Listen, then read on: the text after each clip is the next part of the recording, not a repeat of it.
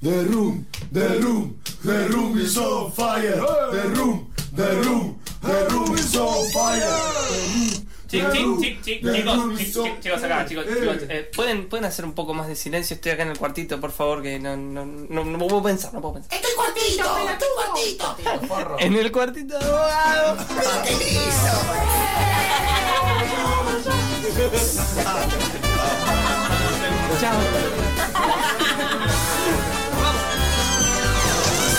The Little Room of Bogado. El primer japonés que pisó tierra argentina generó una polémica entre el directivo, el tren directivo de AJA y el embajador japonés a mediados de los años 80, cuando se celebró el primer el centenario de la inmigración japonesa en Argentina. Los orígenes siempre crean discordia. En el libro, Historia del inmigrante japonés de la Argentina, se señala, a modo de nota color, que el primer japonés que arribó a las costas rioplatenses lo hizo en 1596. Era un esclavo que se hacía llamar Francisco Japán. Años después hubo otro, registrado como Franco Olimachi, quien habría llegado a la Argentina en 1873 en una compañía circense y se hacía llamar el mago Sumidakawa. Como sea, resulta curioso que los primeros registros de japoneses en la Argentina correspondan a un esclavo y a un hombre que formaba parte de un circo. En las últimas décadas, la Argentina ha descubierto cierta fascinación por la cultura japonesa. La apertura económica de la década de los 90 en el país trajo fenómenos asociados. La expansión del manga, del anime y el, de- el descubrimiento de la gastronomía japonesa como sushi como bandera, un símbolo de sofisticación culinaria para las capas medias porteñas que brillaban gracias a la convertibilidad. Hoy en día, estos símbolos de los japonés se consumen en casi todas las esferas sociales, sumado a otros que proliferan en las últimas décadas, como el cosplay, el japo- el J-pop y los videojuegos.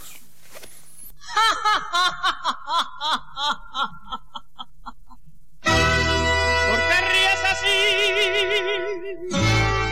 No tienes razón para amargar mi corazón. Tú sabes que te quiero. Y en el 1305 en la ciudad de Buenos Aires, estamos acá en el cuartito de abogado, el segmento de Infernet en el cual nos detenemos un segundo, paramos un poco la pelota, levantamos la vista y tratamos de darle como una especie de comba existencial a la cuestión e invitamos diferentes escritores para que nos comenten acerca de alguna que otra obra que habrá salido en estos días y por sobre todo hablar de ese cruce medio raro entre literatura y realidad que hoy va a tener una manifestación bastante contundente, porque estamos invitando a este juego tan amable al querido Fernando Krapp, reconocido escritor, reconocido periodista, reconocido eh, cineasta en general, voy a decirlo, sí, sí. pero ahora también cronista. Cronista, de pronto hay una faceta nueva en mi vida que no sabía que existía. Correcto, y, y ha sacado, a mi juicio, un librazo que recomiendo muchísimo, Una isla artificial, una serie de crónicas de la comunidad japonesa en Argentina. Una semana, eh, al menos en Internet, que empezó ya hablando de Japón y que hoy va a tener como también su momento Japo, Ahí va. eh, con la presencia de Crap y al menos la presentación de este libro, que encima sucedió la semana pasada, porque el miércoles de la semana pasada se fue la presentación oficial. La semana pasada, miércoles de la semana pasada, hicimos la presentación ahí en Libro del Pasaje en Palermo e incluso hubo música okinawense, todo. Fue bastante kermés la, situ- la situación. Claro, sí, y es- fue muy raro para mí que, que pude asistir sobre el pucho, Ajá. debo decir, no llegué muy puntual, pero era como ver eh, todas las personas que yo sospechaba que estaban en las crónicas que están reunidas en este libro. Sí, estaban casi, no todos, pero la gran mayoría. O sea, desde Cecilia Onaja, que es la directora de la Asociación Japonesa, hasta Susana Tamashiro, que es la secretaria y es una ex nada, combatiente, digamos. Sí. Eh, había varios personajes que de pronto aparecieron y era muy raro porque también estaba Leila Guerrero, que es la, la editora del libro, y me, y me preguntaba, ¿hay personajes del libro acá presentes? Y es, es siempre raro el momento en el que te reencontrás con esas personas que vos convertiste en personaje. Claro, y que de repente están ahí físicamente y uno le puede pronto son preguntar. reales. Claro, ese momento de la realidad. Ese momento duro de la realidad. Bueno, Fer, hemos hablado va- varias de estas cosas, pero voy a preguntarlas de vuelta. ¿Cómo es que llegaste a la idea de, de que toda tu. No sé si la palabra es fascinación, pero sí toda esa biografía Ajá. particular, esa especie de experiencia atravesada por los japonés, de repente terminó en este libro? Arran- arrancó en realidad con, con la historia de un amigo mío que yo soy de zona sur, de, de Adrogué, Bursaco, Lavallol, una zona bastante difusa. Y tenía un amigo eh, de, de familia japonesa, okinawense, eh, que en un viaje que hicimos largo como por, por el sur me contó la historia de su familia. Yo en ese momento tenía 18, 19 años y quería escribir y pensaba que la historia de Marcos, este amigo mío, daba como para hacer una novela al estilo de Faulkner, que era el escritor que en ese momento a mí me gustaba. Entonces me parecía que tenía como todos los componentes dramáticos para hacer una novela espectacular. Lo que pasaba era que yo quizás no tenía las herramientas como para Claro. hacerla, ¿no? Sí, sí, sí. Entonces, la historia decantó, yo tenía 18 años, después estudié cine, estudié letras también, qué sé yo. Hice una peli, quise retomar la idea como para hacer un guion de cine, para hacer una serie, para hacer un algo, un documental. Y eh, por intermedio de un periodista que se llama Federico Bianchini, Leila se enteró de esto y me propuso hacer un libro de crónicas. Y ahí fue como ahí se me cerró la o sea, se me cerró esta idea que yo tenía que no le podía encontrar quizás la vuelta o tal vez no había encontrado el tiempo como para hacerlo o el momento, ¿no? Pero me parecía que cuando ella me dijo hacer un libro de crónicas se cerraba esta esta esta idea o sea, esta, esta, lo que yo podía llegar a aportar sobre el tema que no era desde un costado literario. Claro.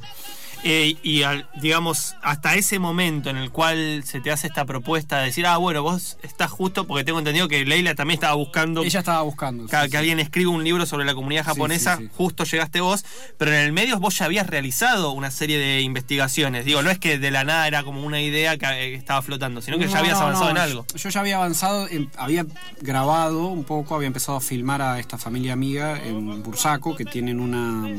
O sea, que ellos fueron, fueron floricultores, tuvieron una empresa de floricultura en, en Bursaco.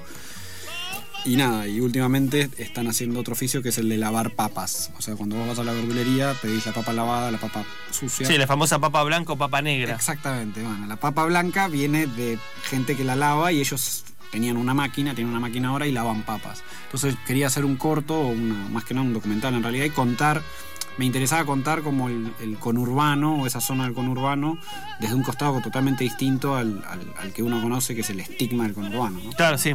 Entonces me gustaba esa idea de, de pronto japoneses eh, anclados en el medio de un polo industrial lavando papas. Me parecía que era una imagen bastante japonesa incluso. Sí, y, y la verdad que es muy interesante precisamente esta referencia a zona sur que vos estás realizando, porque una de las cosas que más me interesó del libro es cómo eh, de a poco te vas metiendo en diferentes puntos geográficos del país, Mm. en los cuales por ahí no sos consciente, pero están totalmente atravesados por la cultura japonesa, algo que resulta inédito para nosotros que creemos, eh, y esto es también una sensación que me dio el libro, ¿no? Como que nuestras tradiciones tienen que ver con lo español, con lo italiano, en menor grado con otras partes de, de- de Europa, pero que eh, desconocemos un poco los vínculos con lo oriental. Eh, lo digo rápidamente, la historia de, de la inmigración japonesa, y esto lo aprendí leyendo tu libro, tendría tres momentos, ¿no? el, mo- el momento principal que a mí me flashó el cerebro es la historia de cómo los japoneses llegan eh, a América del Sur un poco por un acuerdo que se realiza en Brasil luego de eh, abolida la esclavitud. Recordemos, eh, Brasil abolió la esclavitud en 1888. Sí, ya último. sí, poco tarde. un poco tarde. Eh, y los hacendados brasileros pa- en los cafetales y demás se habían quedado sin mano de obra para poder trabajar el territorio. Entonces hace un acuerdo con Japón.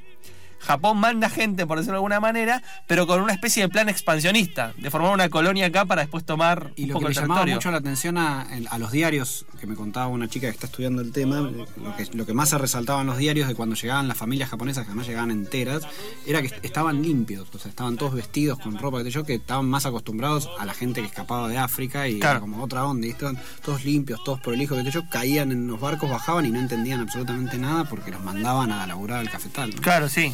Y, y a partir de eso es que muchos eh, empiezan Hay como... una reinmigración Claro. en la zona. sí, sí. Hay un poco de reinmigración y también un poco de, bueno, nos vamos a otro lado. Claro. De ahí es que llegan a Perú. Todos sabemos la importancia de la comunidad japonesa en Perú, Sí. sobre todo Fujimori, Sí, para sí. decirlo Claro, bueno, una figura. Claro, alta. mal y pronto. Y también los, los más rezagados quizás que eh, bajan a la Argentina y se instalan Hay- en... Perdón, hay un poeta de Jorge Watanabe. que- Claro, Jorge que- Watanabe, yo iba a decir eso justo, ¿no?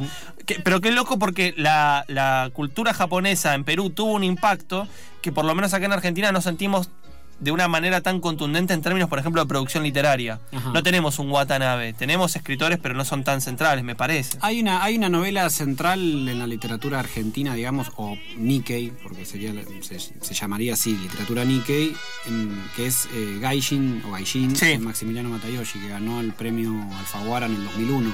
Esa es un poco como la primer novela, y es una novela que toma elementos de la, de la novela del siglo XIX, o sea, hace una novela de iniciación con las fuentes del padre de él y construye una, una novela de aprendizaje de un, de un- de un tipo que se escapa de la guerra y arma una tintorería acá. Ese sería como punto de partida. Ahora están empezando a aparecer un poco más. O sea, Alejandra Camilla es otra con los cuentos, que su literatura va más para otro lado, es más para la cosa más de la mezcla, digamos. Y después está el caso de Ana Kazumi Stahl, que a mí me parece espectacular. Sí, es buenísimo. Ese caso es como algo rarísimo porque es una mina, que es una, una escritora que nació, que es Nikkei, que es Hafu en realidad porque es mestiza, de familia alemana, de familia japonesa, que nació en Estados Unidos, en Nueva Orleans, que además tiene una gran, una- o sea, tiene una herencia japonesa fuerte y vive en Argentina y trasladó su literatura al español. Sí. Y eso me parece algo increíble. Vos cuando la leí yo le decía a ella, digo, para mí leerte es como leer a Roberto Arcas, porque usás palabras que digo, no, no sé de dónde las sacás, Claro. vas al diccionario y armás como una especie de, de artefacto rarísimo. Y al mismo tiempo son historias que son que tienen que ver mucho con lo japonés eh, y al mismo tiempo con lo argentino. Ella me parece una escritora espectacular.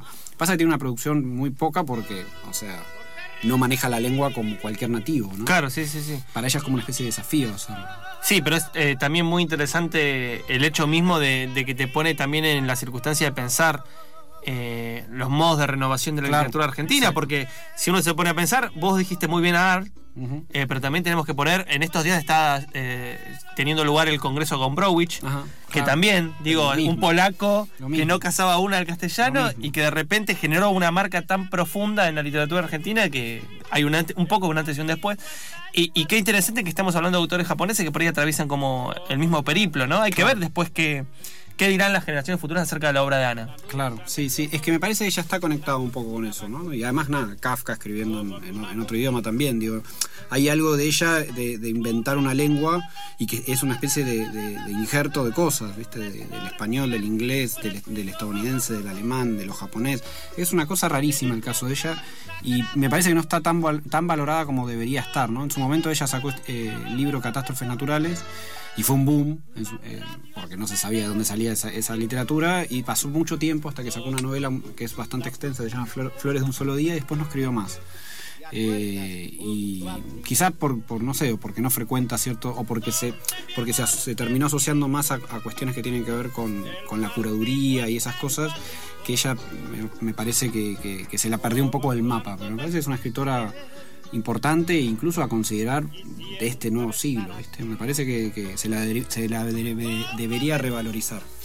Hablando de cuestiones inmigratorias, entonces teníamos ese primer momento de 1888, final del siglo XIX, segundo momento, eh, posguerra de la Segunda Guerra Mundial, eh, peronismo en Argentina. Una gran cantidad de okinawenses, que eso me pareció interesantísimo, porque cuando hablamos de la inmigración japonesa en Argentina, no estamos hablando de gente de las capitales, sino del territorio rural de Okinawa, que precisamente formaron la Sociedad Okinawense de Argentina. No sé si es el nombre estricto, el que queda ahí en El San Juan y centro, Boedo. Claro, el centro, el centro quinahuense. El centro quinahuense.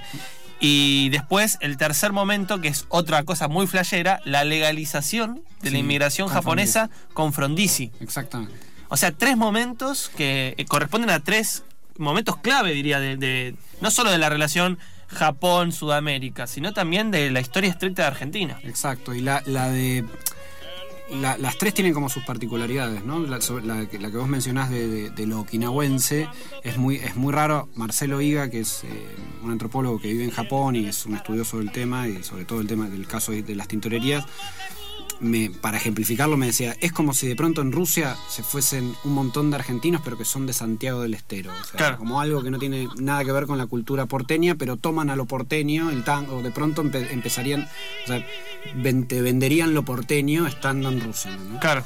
Como algo que no tiene mucho que ver. Además que Okinawa fue una prefectura que se que Japón en realidad la invadió a, a fines del siglo XIX y era una y era es un archipiélago que está al sur y que tributaba en realidad con China durante muchos años y tiene su propia cultura, tiene su propia tradición. su Sí, una práctica lengua. cultural que no va con el con el portenismo de Tokio, por decirlo de alguna manera. Exactamente. Y ellos tienen una lengua que de hecho se está perdiendo, que es el uchinanchu. Y, y muchos acá lo hablan. Y eso es raro también, ¿no? Porque mantienen esa lengua que no es un dialecto, sino que es una lengua propia. Claro.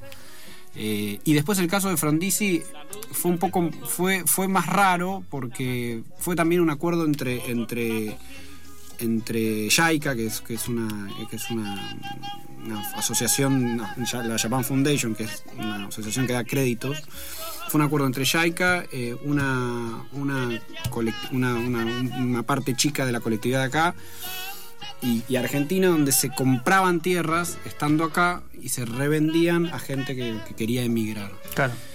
Y lo que pasó es que muchas tierras que se compraron en zonas como Mendoza, en zonas como Misiones, no eran tierras buenas y se las vendieron a precios altos, digamos, y cuando llegaban acá se encontraban con tierras que no les servían para lo que ellos querían hacer.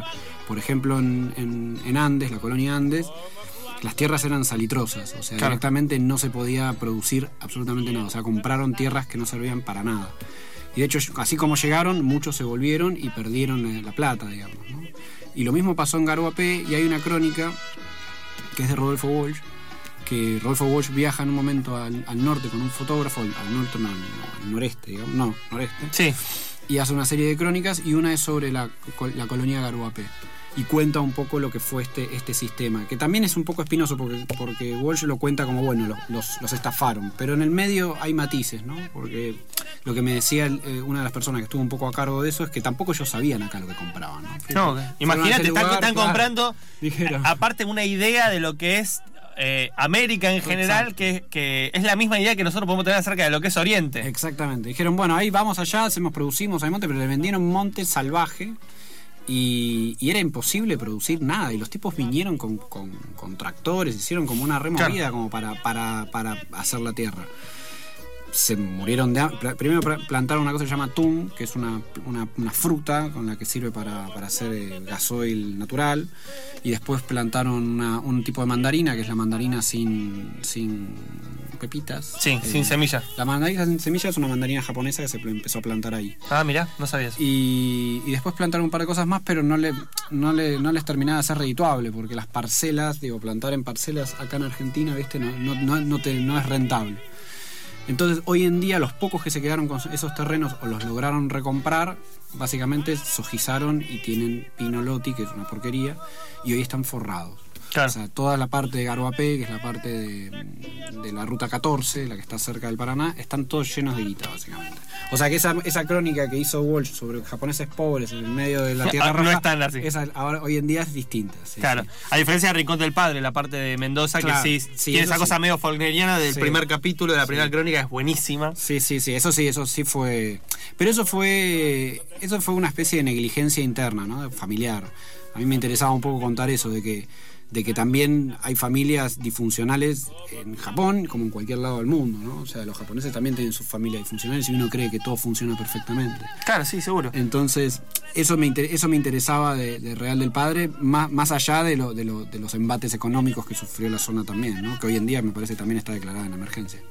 Eh, el libro Una isla artificial revisa, como bien hemos dicho, diferentes aspectos de la cultura japonesa en Argentina y también diferentes ideas que hablan creo que más de lo argentino que de lo estrictamente oriental, que es esta cosa de que si uno piensa eh, en Buenos Aires, que es lo japonés, aparecen dos referencias inmediatas. La primera, como bien ha aparecido en lo que dijiste, la cuestión de las tintorerías, ¿no? Todas las tintorerías eh, supuestamente japonesas, que en realidad son okinawenses, eh, y después lo otro, que es una historia alucinante, la del jardín japonés. Sí. Muy atravesado por, como vos bien dijiste, cuestiones que hablan más de la política argentina que de, de- de lo estrictamente japonés. Y el caso del jardín japonés eh, fue delicado para mí. Yo no quería, digo, no quería que la, que la crónica fuese una denuncia, digamos. Al mismo tiempo quería estar muy seguro de lo que estaba diciendo, por eso prácticamente a, la- gente de Aja la tosigué con, con preguntas y, y- demás. Digo, fui mucho a, a- las fuentes y fui mucho a las fuentes escritas y fui mucho a reentrevistar a la gente como para, para estar seguro de lo que estaba contando, porque digo, me parecía que era un poco delicado el caso y que, y que en cierto modo marcaba esta idea de la transición que fue en los 80 de decir, bueno, se es argentino o se es japonés, qué identidad se tiene en, en este país, cómo, cómo se, autodesignan los hijos de japoneses. Eh, y básicamente lo que pasó es que Bunpei Uno, que era el, director de, de AJA en la década del 70, recuperó el jardín japonés que se había eh, abierto eh, a fines de la década del 60 para darle la bienvenida a los príncipes, a los príncipes japoneses que venían de visita a Sudamérica. Entonces se abrió, se abrió ese jardín, se abandonó y Bumpei 1 lo recuperó con la idea de que esa fuese una especie de motor o de fuente de ingresos para generar un hospital japonés. Entonces, como hay un hospital japonés, como hay un hospital italiano, un británico, qué sé yo. Sí, eso- un él- alemán. Exacto. Él, él entendía, en cierto modo, lo que me dice Cecilia, Cecilia Naja, o Naja, era que él entendía que para tener una, una, una empresa de este estilo en un país donde el Estado sube y baja, de pronto tenés recursos y no los tenés, necesitabas una fuente directa de ingresos que era el jardín japonés. Pasa que en aquel momento no estaba de moda lo japonés, ¿no? O sea, la venta de, de- de la idea de, no sé, el- el- la ceremonia del té, todas, todas esas cosas no estaban de moda.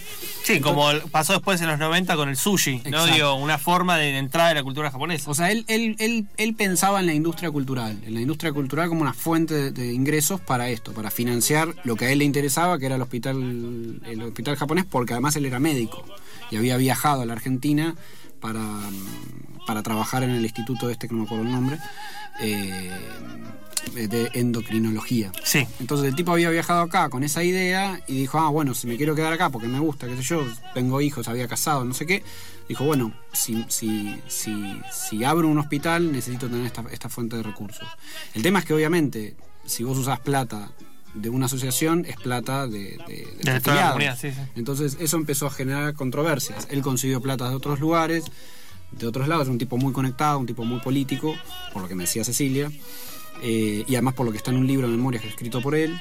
Eh, entonces eso empezó como a generar cierto resquemor a, puertas adentro. Entonces apareció un grupo de, de Nikkeis donde lo, lo denunciaron frente a la- al embajador y eso generó una especie de rispidez.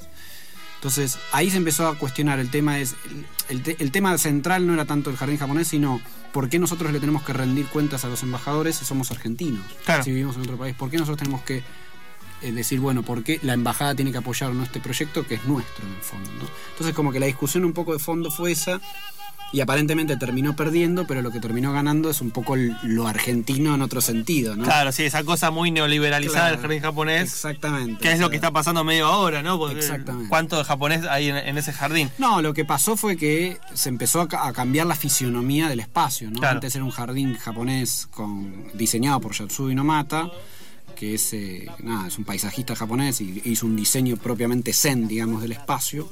Y él está totalmente sacado con, la- con los directivos de ahora porque le cambiaron, la- las, le cambiaron las plantas, le pusieron rosales, le cambiaron la entrada, Sí. le pusieron una- unas tarimas. Y cuando vos vas al jardín japonés es más un parque temático que, que- que una experiencia, ¿no? Yo lo veo más como algo así. Vas y, y te venden viajes a Japón y subís unas escaleras y te venden cosas y te venden samuráis y te venden todo lo que, lo que se supone que es Japón que no es. ¿no? Claro. El libro en cuestión, Una isla artificial, lo estoy mostrando ahora por mi cuenta de Instagram, arroba letristefebo. Eh, está escrito por Far Crap, que nos está acompañando aquí en el cuartito de abogado, y eh, editado por Tusquets, así que pueden buscarlo, es una novedad, el libro acaba de salir, hay un montón de temas, la verdad que es un libro para hablar largo, Largo y tendidos. Gracias por coincidir conmigo. Eh, una historia nada más que no la vamos a poder tocar porque no nos queda mucho tiempo, la de Susana, Sí, militante eh, de, de organizaciones de izquierda, eh, Nikkei, eh, segunda generación. No, ella sí Es, Ah. es- es un caso más raro todavía, porque ella nació allá. Claro. Pero llegó muy temprano, a los 4 o 5 meses a la Argentina. O sea que es, el- es un caso rarísimo el de Susana. Y además es, es una, una escritora que, que, que necesita un, un- como ser descubierta, porque escribe muy bien ella. Tiene novelas, tiene un par de novelas. Y además, eh, nada, fue una periodista que nunca se pudo desarrollar por cuestiones de género, o sea, por cuestiones de, digamos, de discriminación de género eh, machistas básicamente. Sí. Y nada, ella, ella es una persona muy lúcida y, y nada, con una historia increíble, digo, atravesó la bohemia porteña de pe a pa, amiga Sí. de Jorge Di Paola, digo, Sí, eh, que menciona a Rodolfo Walsh, A- a, a Roldo Walsh, Conti, a todos. a, David a Viñas. todos. Di Paola vivió en su... Para ella es Dipi. No, Dipi vivió en casa. Sí, sí, eh, el mismo término que usa Piglia en el, en el diario. Sí. De hecho, aparece una japonesita en los, en los, en los diarios de Piglia. Y yo Ah, le mira. pregunté, dije, ¿vos sos esta que está acá? Me dice, no, no, yo no soy. Apa, otra japonesa. Eh, y bueno, y también una, una cosa no menor, eh, en la lista de los 30.000 desaparecidos, 17. 17 son. Y te- por ahí 18. tenía el dato de una persona persona que me había dicho que había uno más, que, pero lo, ahora lo estoy averiguando porque el Saoshiro el otro día en la presentación del libro me preguntó, vino a preguntarme directamente ese tema. Y son 17, pero alguien me había dicho un dato más y lo estoy, estoy buscando en, la- en- en mis, en mis registros y en mis entrevistas, porque había, había alguien que me había dicho que había uno más, pero la, la- la organización se llama 17 Desaparecidos Nikkei y el Saoshiro es una de las que lo comanda, ¿no? Eh, por las dudas, para eh, habituarnos a la terminología, Nikkei es. eh, Japoneses de ultramares. Claro, es- Es, engloba a todas, ¿no? El, el Issei es de primera generación, es el japonés que viajó y se instaló acá. Nisei es el que nació y después suce- sucesivamente se explica como la, la- la- la lejanía o la cercanía con, con- con Nihon, que es Ni, ¿no? Claro. Así que ese sería un poco el término. Pero lo Nikkei sería. Lo Nikkei, la cultura de Nikkei. Bueno, Una isla artificial de Fernando Krapp, Crónicas sobre japoneses en la Argentina, un libro que recomiendo fuerte, editado por Tusquets. Eh, consíganlo, es buenísimo. Fer, para terminar, me gustaría que repasemos eh, circunstancias que, que también han atravesado esta semana, porque ayer eh, se volvió a, a poner en pantalla Ajá. tu película de El sobre- Volcán Adorado, El Volcán Adorado, sí, sí, sí. ¿Hay alguna fecha venidera de esa peli? No, teníamos esas dos fechas y conseguir salas eh, es complejo. De hecho, ahora hace poco cerró una, que es el Bama. Sí. Los- el, el tema de la exhibición en, en Argentina, en cine sobre todo, y en cine documental más todavía, es un tema y es un tema de agenda que nunca se toca básicamente. Eh, pero la película estuvo en Gomón, estuvo en Cosmos, estuvo en, ahora en el Centro Cultural San Martín y ya no le quedan muchos más espacios. Así que estamos viendo si la podemos enganchar en algún otro lugar. Pero ni bien haya un lugar, en Instagram estará anunciado. Avisado. ¿Cómo era tu cuenta? Arroba Fercrap. Arroba Fercap. Muy bien, pueden buscarlo entonces en Instagram, arroba Fercrap, a este muchacho que acaba de sacar este librazo, que es un gran eh, cineasta, en líneas generales es un gran escritor, y pueden seguirlo también en las notas, en el medio donde ambes colaborames, que es eh, El radar. en radar de página 12. Exactamente. Eh, un besito muy grande, Fer, muchas gracias por venir. Esto fue el cuartito de Bogado y nosotros nos vamos pensando de la siguiente manera. The Little Room of Bogado.